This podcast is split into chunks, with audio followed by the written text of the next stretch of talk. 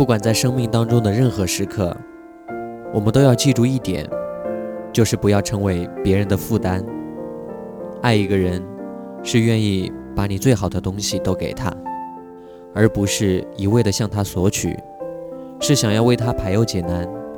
而不是没完没了的只顾着自己的倾诉；是只想让他看到最完美的一面，而无法忍受自己有一刻的蓬头垢面。所以，当你努力的希望自己成为一个更好、更优秀的人的时候，以此来与对方更加相称的时候，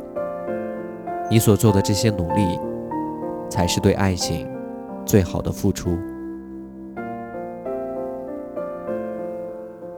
晚安。